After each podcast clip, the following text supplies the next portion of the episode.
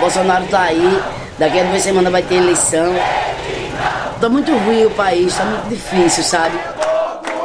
Isso é péssimo para as mulheres, para os gays, para as ditas minorias. A existência do povo negro! A de trem!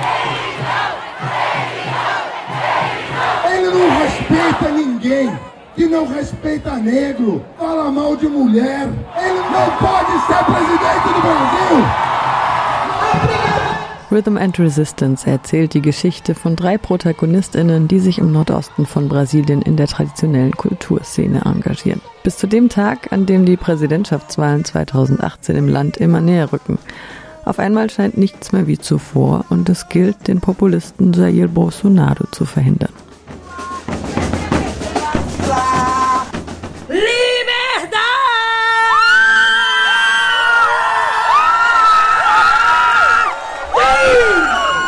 Trafen Marco Keller, der bei Rhythm and Resistance Regie führte sowie Kamera und Ton übernahm, bei der Freiburg Premiere im Friedrichsbau.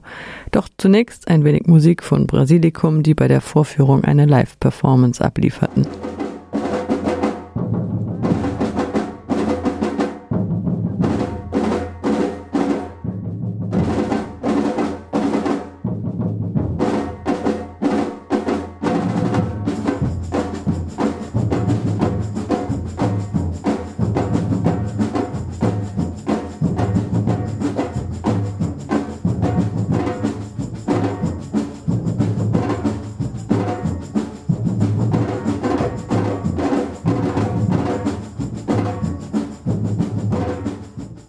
Die Hauptmotivation war, dass ich aber nicht mehr konnte, als einfach das jetzt mal filmisch festzuhalten. Weil ich ähm, einfach diese Menschen kennengelernt hatte, ich konnte die Rhythmen, ich habe auch die unterschiedlichen Musikrichtungen gesehen. Und dann dachte ich, ich muss das jetzt auch mal festhalten. Ich dachte, das filme ich jetzt einfach mal, weil ich schon mal da bin. Irgendwann dachte ich so, okay, jetzt habe ich halt dies, also ich habe Beth, Tomboy und Secker, ähm, mit denen möchte ich jetzt mal Interviews führen und auch mal einen Trailer schneiden und dann mal gucken, ob ich das über eine Filmförderung vielleicht finanziert bekommen. Das Problem ist aber immer mit Filmförderung, dass man eigentlich ähm, nicht anfangen darf, vorher zu drehen, sondern erstmal ein Konzept einreichen muss und dann kann es halt sein, dass man erstmal ein, zwei Jahre vergehen. Da weiß man immer noch nicht, ob man überhaupt eine Förderung bekommt. Ich finde das bürokratisch auch immer extrem schwierig, wenn du halt schon in so einem Thema drin bist, dass ich halt doch gedreht habe. Und ich fand es interessant, weil ich habe ja sonst immer sehr viele Menschenrechtsfilme gemacht und auch Umweltthemen bearbeitet, mal filmisch anders zu arbeiten. Also gerade mit der Kraft von Rhythmen, also schon auch soziale Themen. Aber ich wollte halt mal so einen Film machen über die brasilianische Kultur. Olinda, há muito tempos atrás, mas quem botou esse nome hoje não existe mais. Olinda, Olinda dos Caeté. Lá do alto da Sé, dos antigos carnavais. Olinda, ela balança e não cai, mas quem botou esse nome hoje não existe mais. Olinda, há muito tempos atrás. Mas é sem, sem palavra a cultura de Pernambuco. Eu acho que tanto encanta como tem muita magia, tem, muito, tem muita força da comunidade. Auch eine der ältesten Städte Brasiliens und das ist sogar auch Weltkulturerbe. Was ich so besonders an Olinda finde, ist einfach ähm, diese kulturelle Vielfalt. Die hat mich damals auch total bewegt und begeistert. Aber die Karnevalszeit, die beginnt dann so ab September, Oktober, dann fangen die ersten Trainings an von den kommenden Gruppen. Das geht dann bis einschließlich äh, Februar, also das ist fast ein halbes Jahr, je nachdem wann der Karneval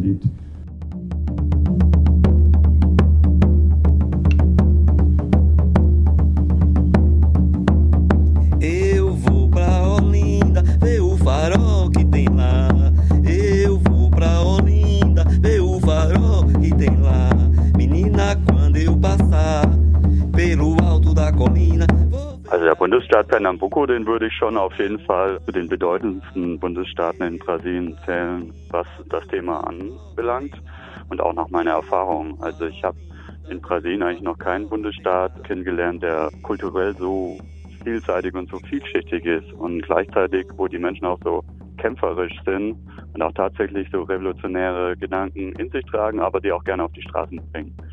Und ähm, dann ist es zum Beispiel in Recife, in der Millionenmetropole, auch gar nicht so verwunderlich, wenn dann mal Zehntausende von Menschen irgendwie zusammenkommen, um eben für Rechte einzustehen und das auch einzufordern. Und das habe ich halt auch in dieser Vorwahlkampfzeit zu den Präsidentschaftswahlen 2018 öfters miterlebt. Also ich war ja dann mittendrin in den Demos, wo es einfach auch um Frauenrechte geht, um die Rechte der afro-brasilianischen Bevölkerung, aber auch um die Landrechte der indigenen Bevölkerung. Ich weiß auch aus früheren Reisen, dass zum Beispiel in Bezug auf die indigene Frage auch Pernambuco schon immer sehr revolutionär war. Also Natürlich gibt es da die ganze Konfliktbreite, die wir auch so in Brasilien finden.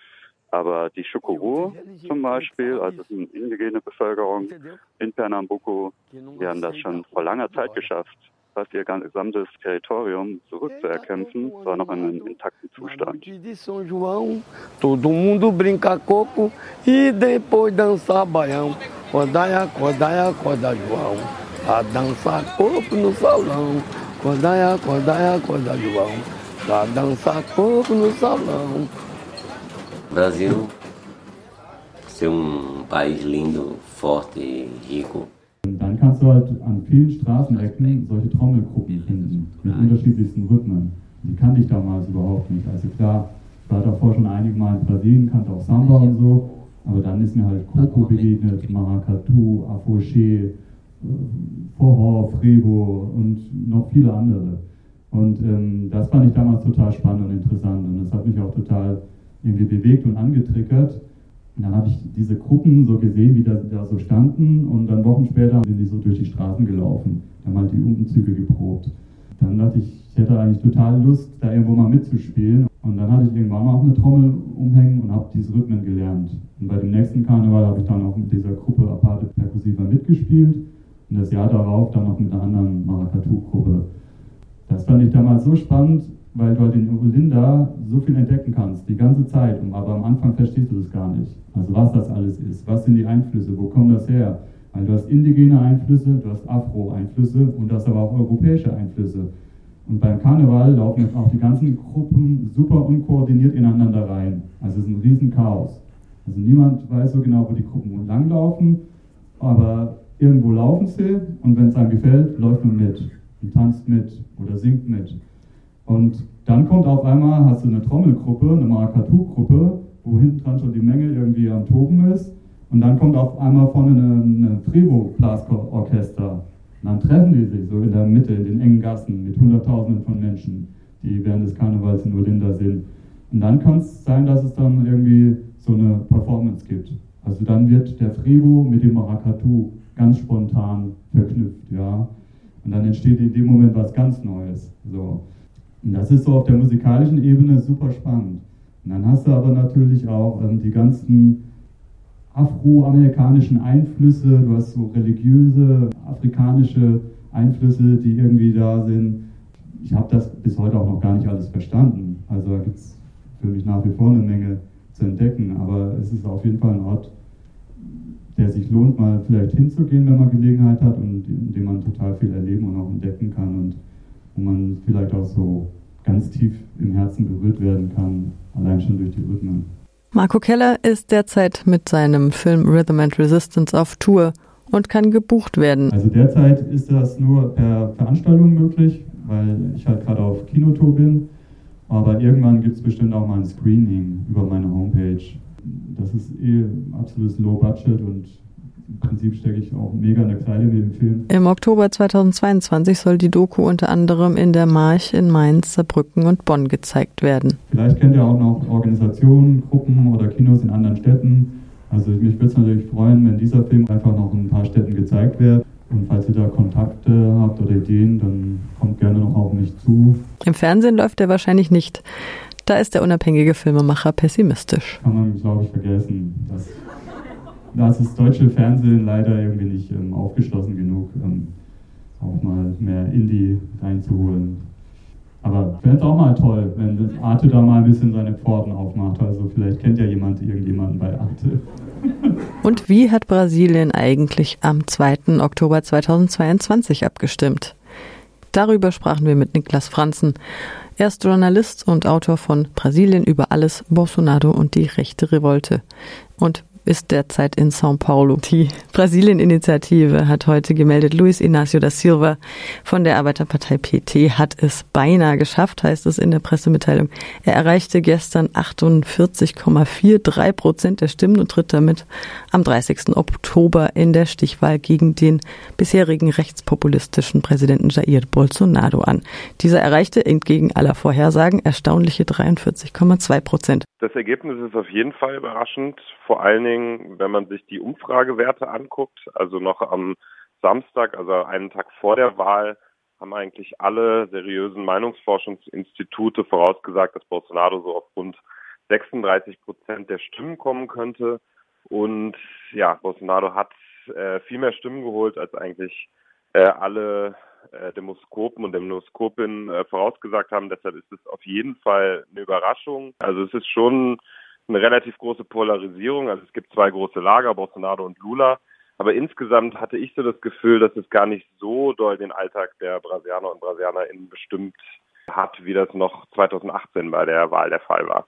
Ja, Brasilien ist ein extrem konservatives Land und ich glaube, die Wahl hat jetzt nochmal gezeigt, dass 43 Prozent der Menschen für einen ultrarechten Kandidaten stimmen. Das lässt, glaube ich, auch nochmal neu denken über vielleicht die Taktik der Linken. Also ich glaube, ganz so große Sprünge werden nicht zu erwarten sein, auch wenn Lula gewinnen sollte in der Stichwahl zu gewinnen gegen Bolsonaro. Also ich kann mir vorstellen, dass wenn Bolsonaro die Wahl verlieren sollte in der Stichwahl gegen Lula, dass er versuchen wird, die Wahlergebnisse anzuzweifeln, dass er seine radikalisierten AnhängerInnen aufpeitscht und dass es auch Bilder geben könnte, wie man den beim Kapitolsturm in Washington erlebt hat. Die brasilianische Gesellschaft ist sowieso sehr gespalten und ich glaube, das wird ein sehr, sehr erbitterter Wahlkampf, wo es jetzt auf diesen großen Showdown zwischen äh, Lula und Bolsonaro hinausläuft. Ich glaube, dass jetzt auch wirklich äh, in der Stichwahl der Wahlkampf dann richtig ins Rollen kommt. Ich will mich aber mit einer Prognose, jetzt wirklich eine Wahlprognose zurückhalten.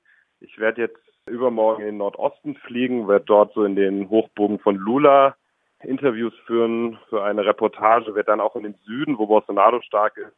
Und danach kann ich dann vielleicht ein bisschen mehr über die Stimmung im Land sagen. Dann können wir vielleicht auch mal sprechen.